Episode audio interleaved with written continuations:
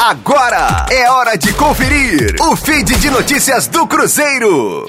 O Cruzeiro informou que o volante Matheus Neres apresentou alterações pulmonares em exames específicos solicitados pelo departamento médico do clube. Os testes foram realizados no último fim de semana e, devido a estas alterações, o atleta permaneceu internado no Hospital Mater Dei em Belo Horizonte durante os últimos dias. Quando apresentou melhora nos parâmetros pulmonares, recebeu alta hospitalar. De acordo com o Cruzeiro, a previsão é que Neres retome gradualmente a rotina de atleta profissional nos próximos meses, assistido e orientado pelos integrantes especialistas na área de saúde da Toca da Raposa.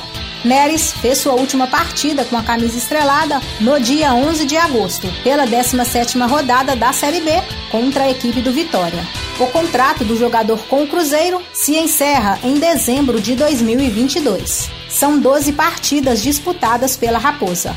O volante, de 22 anos, já jogou também por Palmeiras, Londrina, Inter de Limeira e Figueirense com as informações do Cruzeiro para a Rádio 5 Estrelas, Letícia Seabra.